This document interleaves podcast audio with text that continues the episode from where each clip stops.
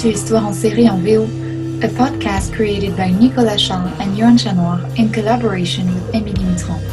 In this podcast, senior and young scholars look at all the TV shows, past, present, and future, to dissect your favorite series content.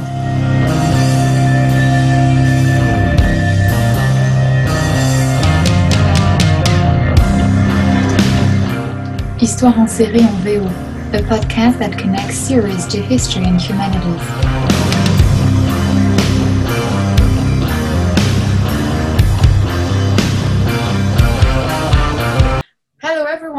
Welcome to Histoire en série en VO. Today we're going to talk about the series When They See Us with Marion Miclet, author of Binge Watching New York and Binge Watching London, published in 2019, a social cultural analysis of the two cities inspired by TV series. She lives in London and works now as a TV critic for Le Point Pop. Hello and welcome, Marion. Hi, everyone. Thanks for having me on the podcast. Thank you. Uh, to set us off, Marion, could you give us a presentation of the series? Yes, so uh, we're gonna talk about a show that uh, really stayed with me. It's called When They See Us, and it's a limited series created by Ava DuVernay.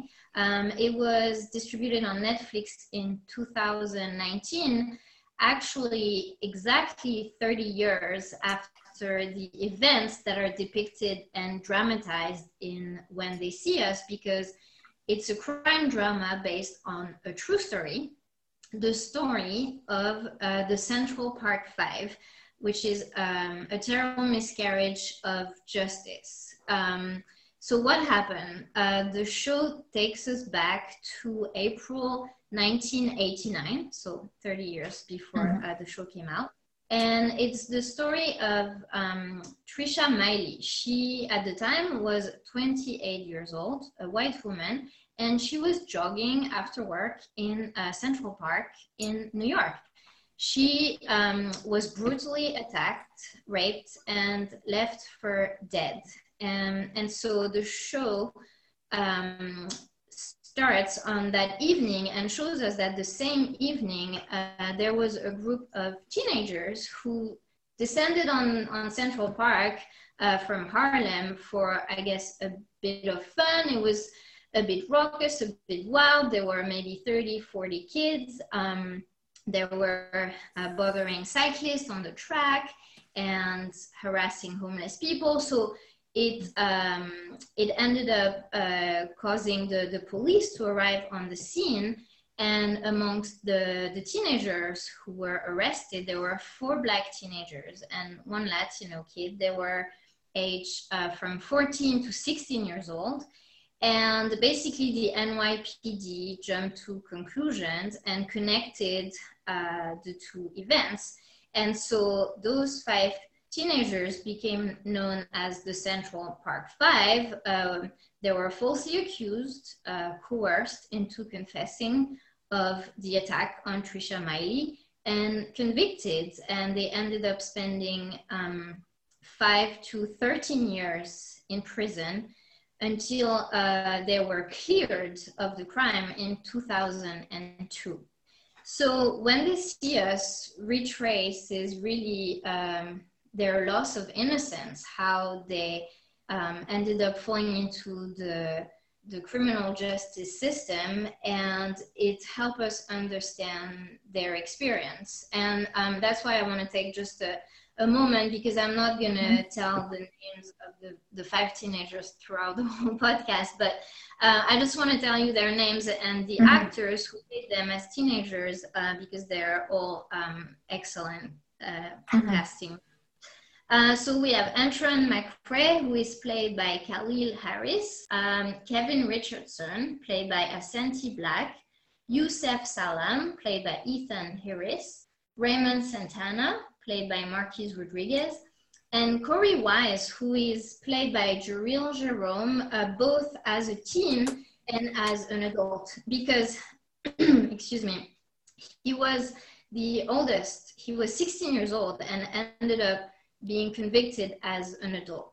Um, so I can also maybe give a brief summary of the, the four episodes. Um, they are 60 to 90 minutes long, so it's almost a, a movie, a feature length, really, each episode.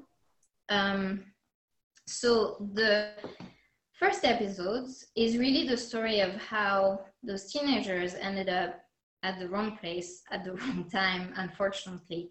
And they are interrogated um, by the NYPD in conditions that are pretty terrible. They have no sleep, no food. Um, their parents are not really there. There are no lawyers present. And they are basically victims of racial profiling coming from a woman in particular um, called Linda Fairstein. So she's an important character. Um, in the show, she's the head of the sex crimes division of the Manhattan District Attorney, and she's played by Felicity Huffman.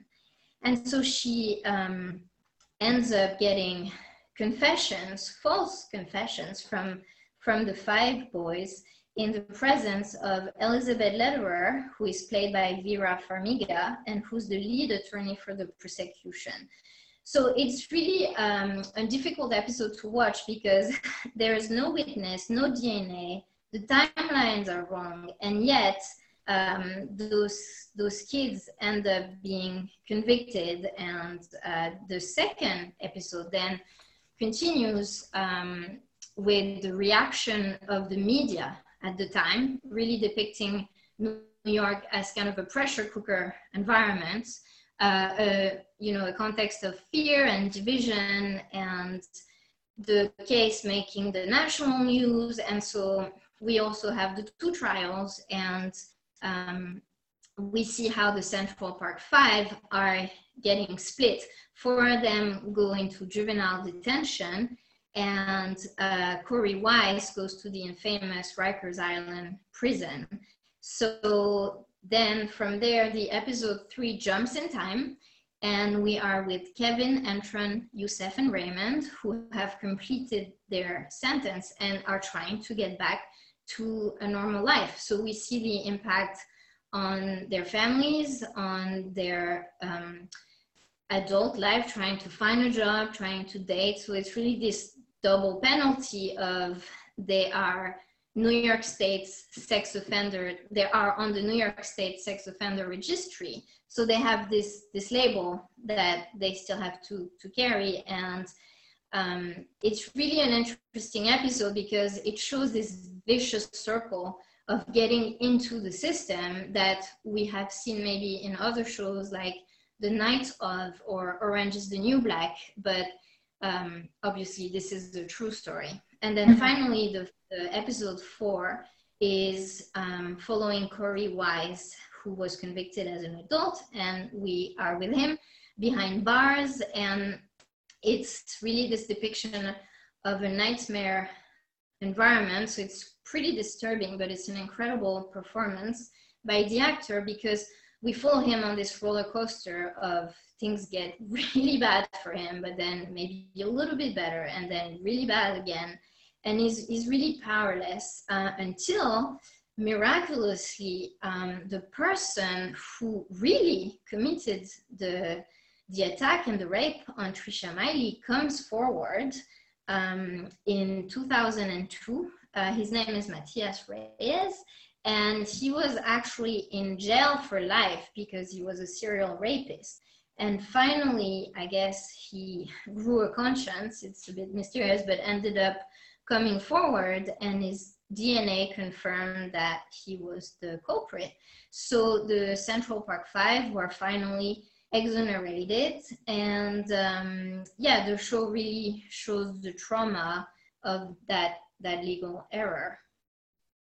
All right, thank you. So you already just mentioned it a little bit, but can you um, maybe expand on how the series uh, dramatized the Central Park Five case?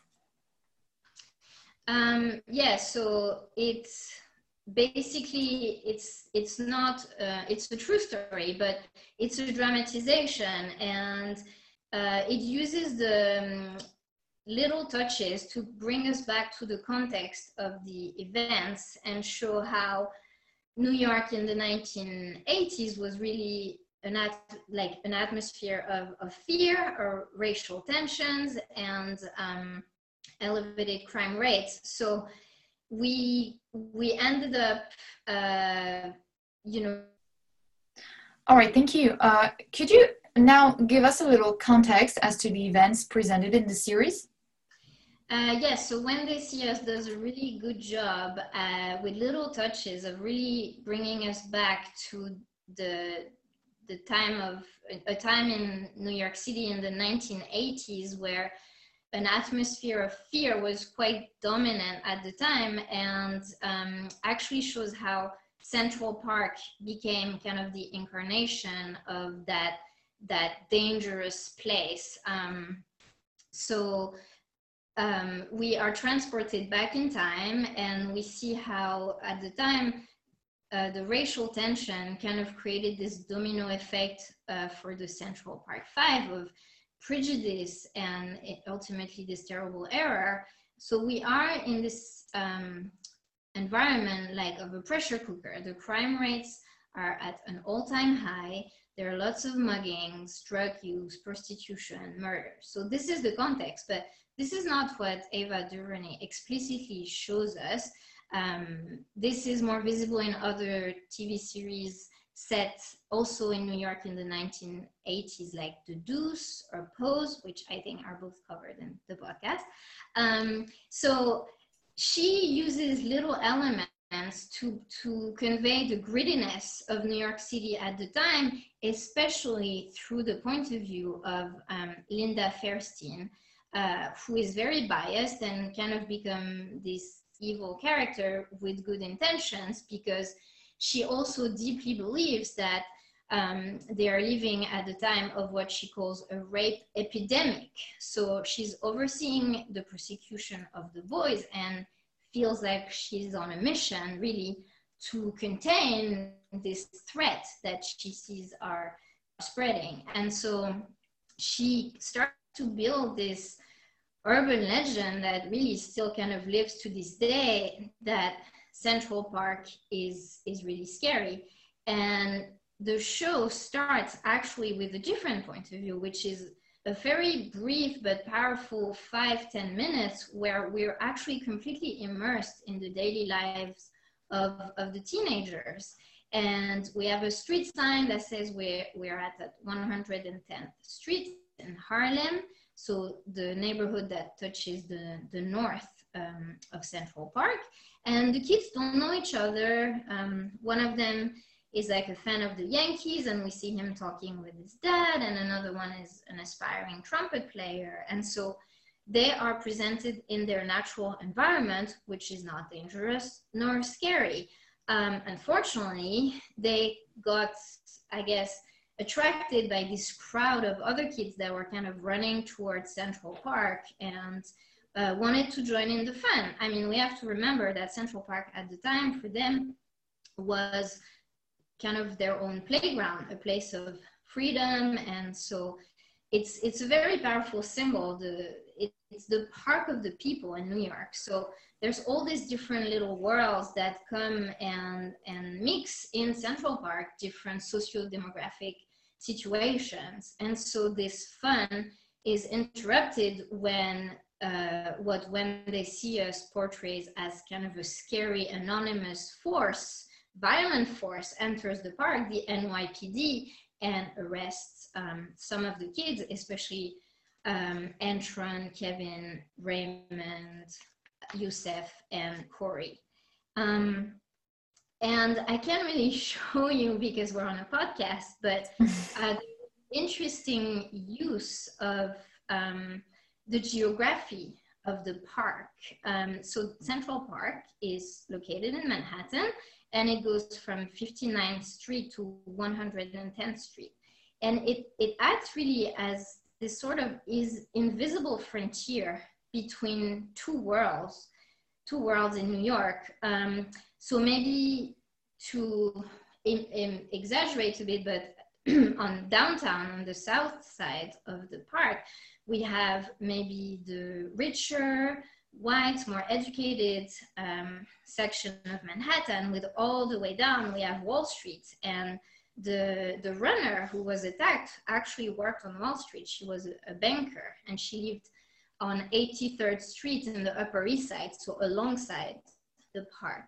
Um, and how did Central Park came to be? So Manhattan was divided in um, 1811 into streets and avenues following what is called the Commissioner's Plan of 1811 and nicknamed the grid. But at the time, the park was not actually included in that division. So it became this kind of space that in, interrupts the grid. And although we know that the neighborhood of Harlem, which is the north side of the park, really has gentrified tremendously to this day, mm-hmm. at the time we still see it as, you know, these kids who live in towers and brownstones and come to the park um, to have fun, but there's this idea of a below and above Central Park and this fear of this growing underclass. So we really see how the park represents this cultural divide and race tensions that are um, very important at the time because 18, uh, sorry, 1989 was a mayoral election year in New York. Um, David Dinkins ended up being elected and he became the first African American mayor of New York City. So it was a very important year. Um, and yeah, the park retains this um, fundamental importance in the series because um, after, like way, way after the fact, when the Central Park Five were exonerated in 2002, and but it's not until 2014 that they were compensated financially by the city of New York, um, and most of them ended up spending. Uh, so it was 41 millions towards, you know, uh, nonprofits helping people who don't have proper legal representation. But Korey Wise, one of the teenagers, as an adult, he used some of that money to buy an apartment that overlooks Central Park which is really interesting because all the other um, protagonists left New York. Uh, today, they don't live there anymore. But for him, it was like almost going back to where it all happened. And we, it's really interesting to see how the park acts as this like magnet in the show. All right. Uh, so, what vision do we have of the American judicial system and of justice? Um, so really the, the show uh, portrays a systemic racism in the in both the NYPD and the criminal justice system. Mm-hmm. And how does it do that? It's through the power of language and how a specific kind of language was used to incriminate five innocent teenagers.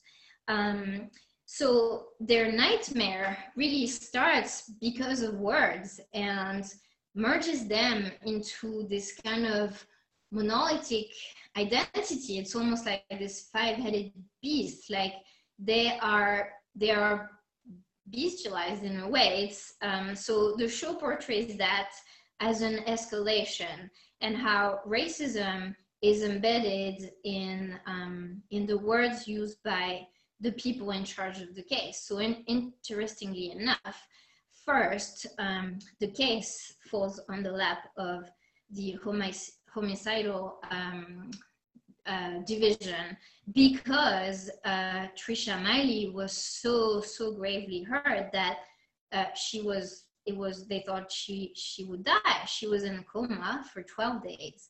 And when she um, um, woke up 12 days later, she had terrible amnesia. So she had no idea of what happened. She didn't remember anything.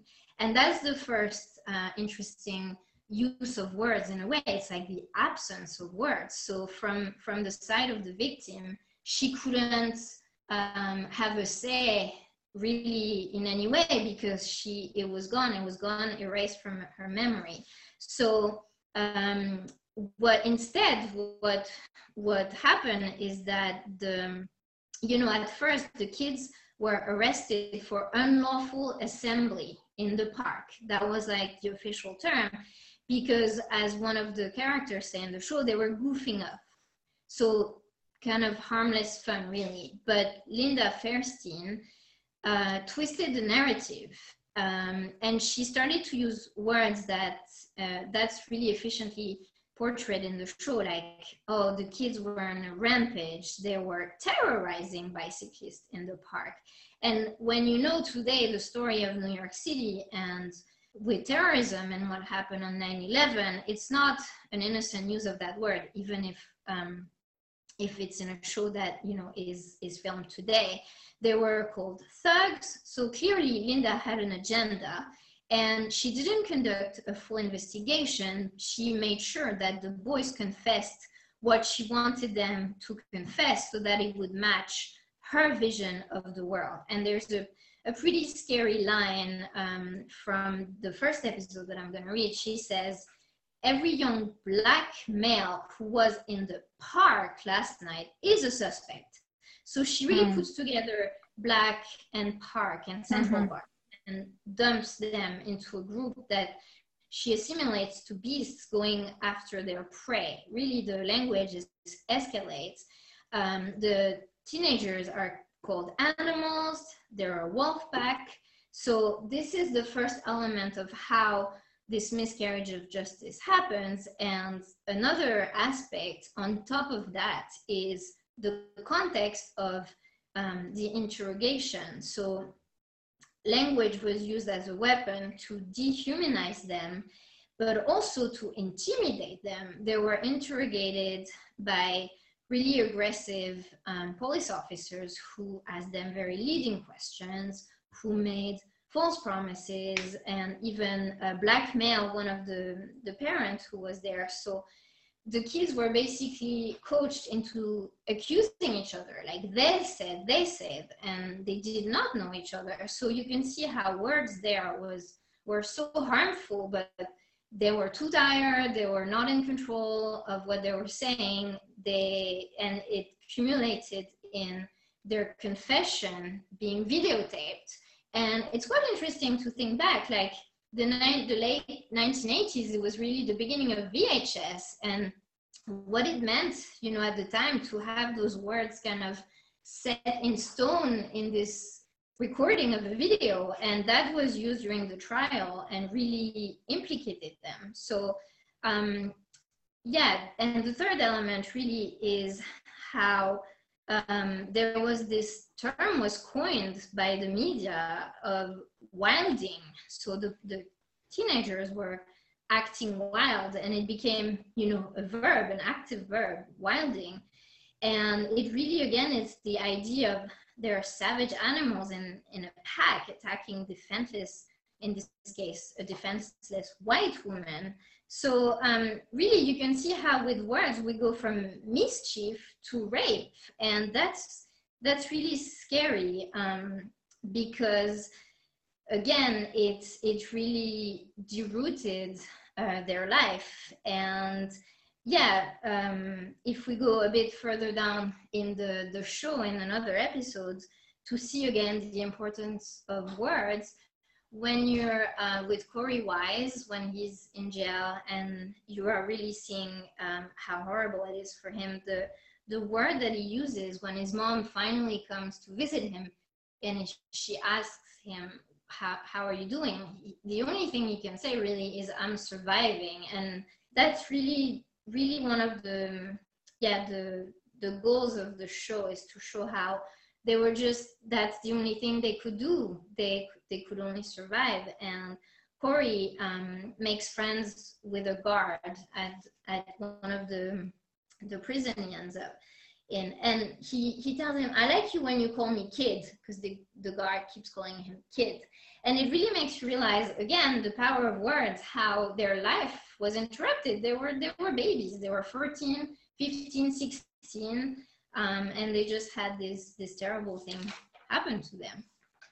All right, but uh, let's now talk about the role of the media in these cases. How did uh, well it participate in the construction of the urban myth you, you described? Yes, so I talked a little bit about uh, the expression wilding and mm-hmm. um, the media is is in the background in the show but in, in episode two uh, ava duvernay again with really subtle masterful touches shows how um, the representation of the case spiraled out of control and she actually has a small part of a journalist at the Post. Um, his name is Pete Hamill. So he appears in in the the show, but um, she quotes the real words from the an article that he wrote at the time, and I'm gonna I'm gonna read it because those words exactly mm-hmm. appear on the show. They kind of really uh, embody how things got out of control and how the, the media fed the frenzy of the fear. So he said, they were coming downtown from a world of crack, welfare, guns, knives, indifference, and ignorance, and driven by a collective fury. They had only one goal to smash, hurt, rob, stomp, rape. The enemies were rich, the enemies were white. So um, we see how there was really this uh, racial division at the time. And one, again, a small character, but very important character in the show is Donald Trump, uh, who is portrayed as a fearmonger and who used the context of the time to build his own platform. He was a, a promoter, he was in real estate in the 1980s in New York.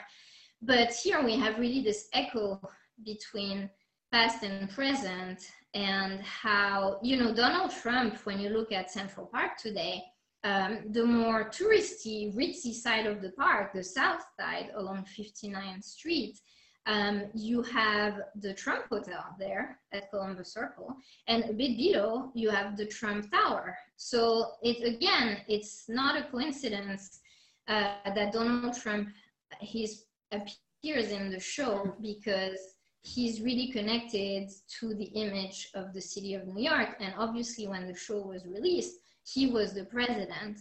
Um, and so, why is he in the show?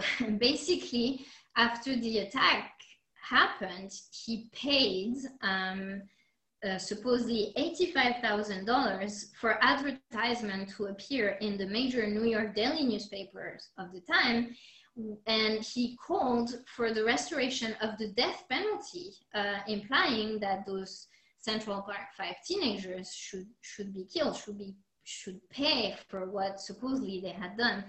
Um, so he contributes to building again this urban legend of Central Park as a place of, of fear. And I'm gonna quote him here. Um, he said, New York families have had to give up the pleasure of a leisurely stroll in the park at dusk because of roving thousands of wild criminals. So again, uh-huh. is sense of exaggeration. Uh-huh.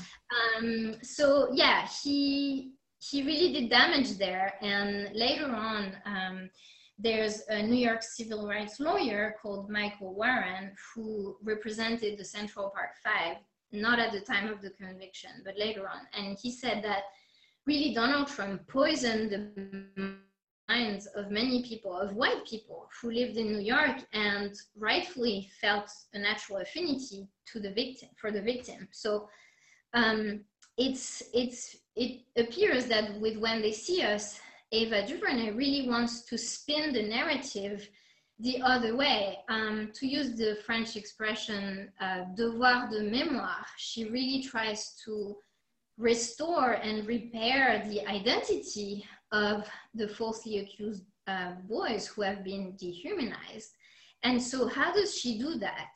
She really uh, immersed uh, the viewer in their intimate experience. She deliberately plays with our emotions. So, we have a lot of scenes that are a bit heavy-handed with the music and it's um, it's hard to watch but she really brings the, the gaze like the camera in towards what we cannot see or what we could not see at the time. Again it's the, the show is called when they see us.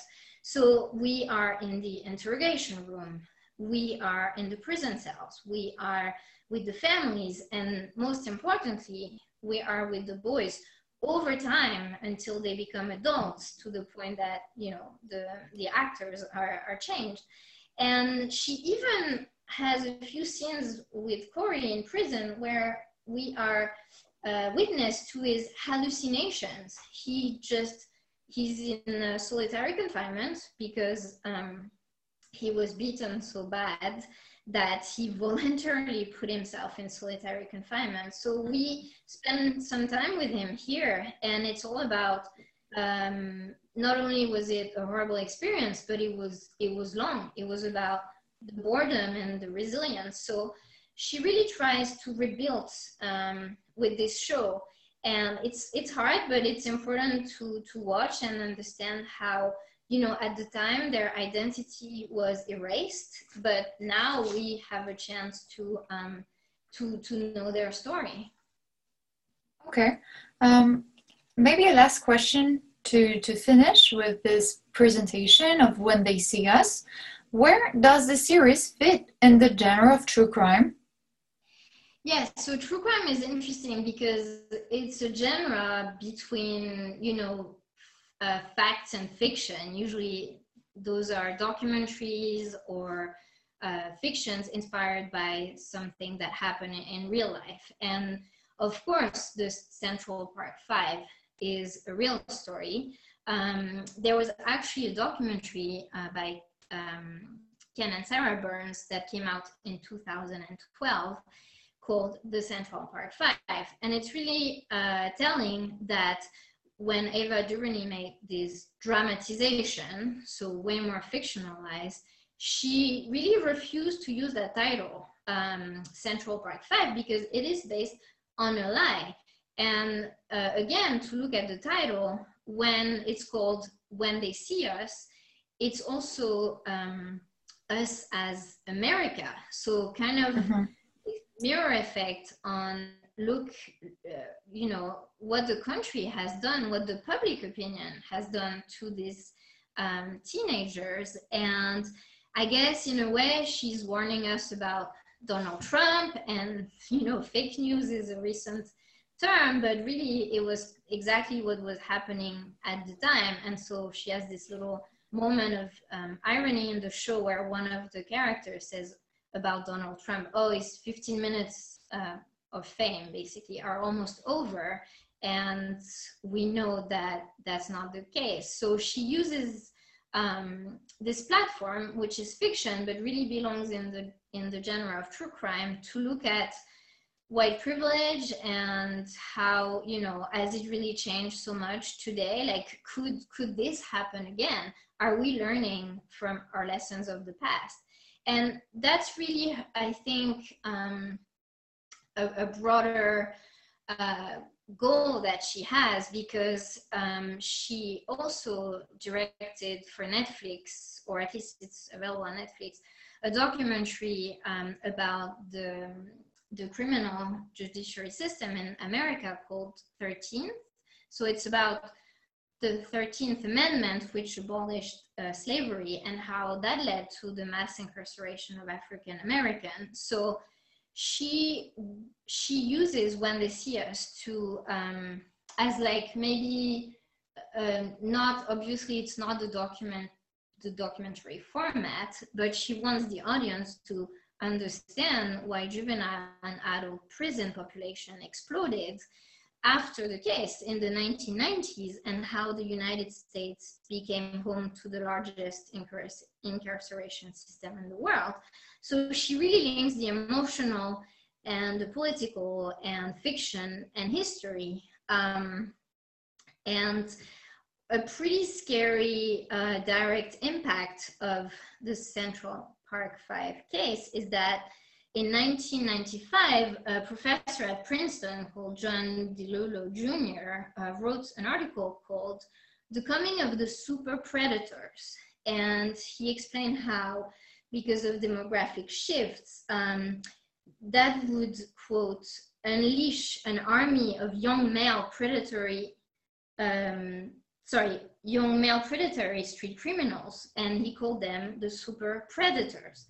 So again, the power of language, because after that, new laws were passed that made it easier to punish uh, children as young as 13 as adults. And even Hillary Clinton at the time in the 90s used the expression.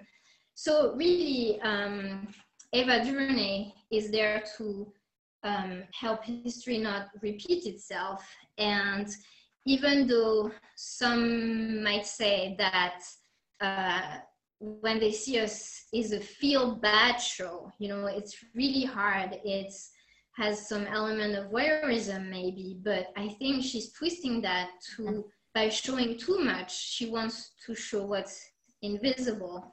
And um, again, to go back to where it fits in the true crime genre, it's really interesting because When They See Us actually has a companion documentary called uh, When They See Us Now.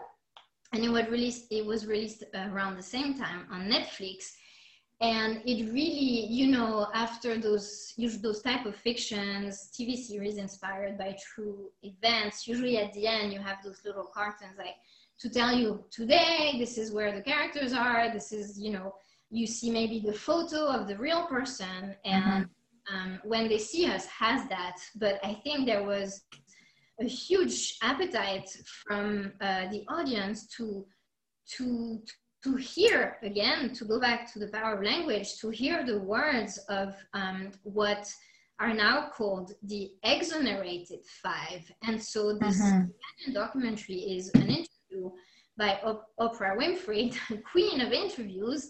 Um, and she, there with a lot of empathy, really gives a voice to um, the adult version you know 30 years later of those teenagers that she makes a point of never calling the central park five but the exonerated five because they have been exonerated they have not only spent their time in jail but I've been um, yeah cleaned of all guilt mm-hmm. really um, and again uh, this overlap between reality and fiction is fascinating fascinating with when they see us because two of the main protagonists uh, which are portrayed in the show are really as like the bad guys or i should say the bad gals uh, so we have Linda Fairstein um, and Elizabeth Lederer. They both, in real life, after you know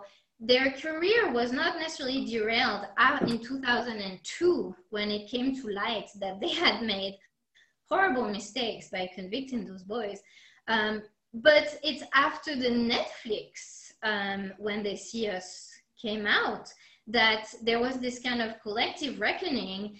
And one of them was teaching at Columbia University, and I think she ended up either being laid off or, or quitting because of so much outrage. And Linda Fairstein had become a really successful um, crime novelist and she was dropped by her publisher. So there's this idea of, um, yeah, punishment of past mistakes. And to conclude, maybe I should give the last words to Ava DuVernay um, because in, she talks about Linda Fairstein and explains that really she is um, with her her work and when they see us in particular, she's trying to advocate for the need of a systemic change. So she says, I think that it would be a tragedy if this story and the telling of it came down to one woman being punished for what she did, because it's not about her. So Linda Fairstein, mm-hmm. it's not all about her. She's part of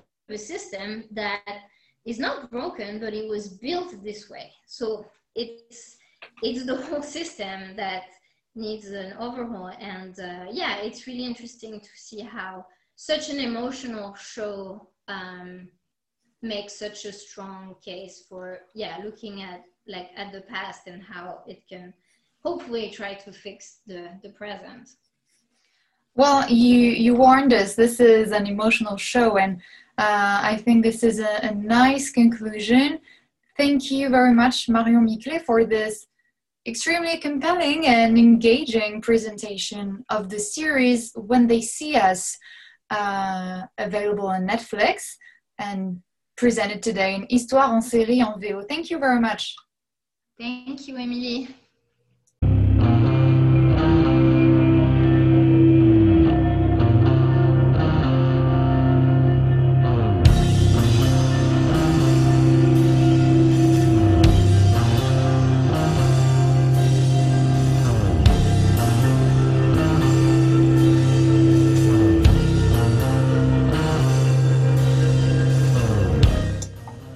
Miss a single episode. Join us on Twitter at Histoire en Série and find our guest presentation and bibliography on our website www.histoireenserie.com.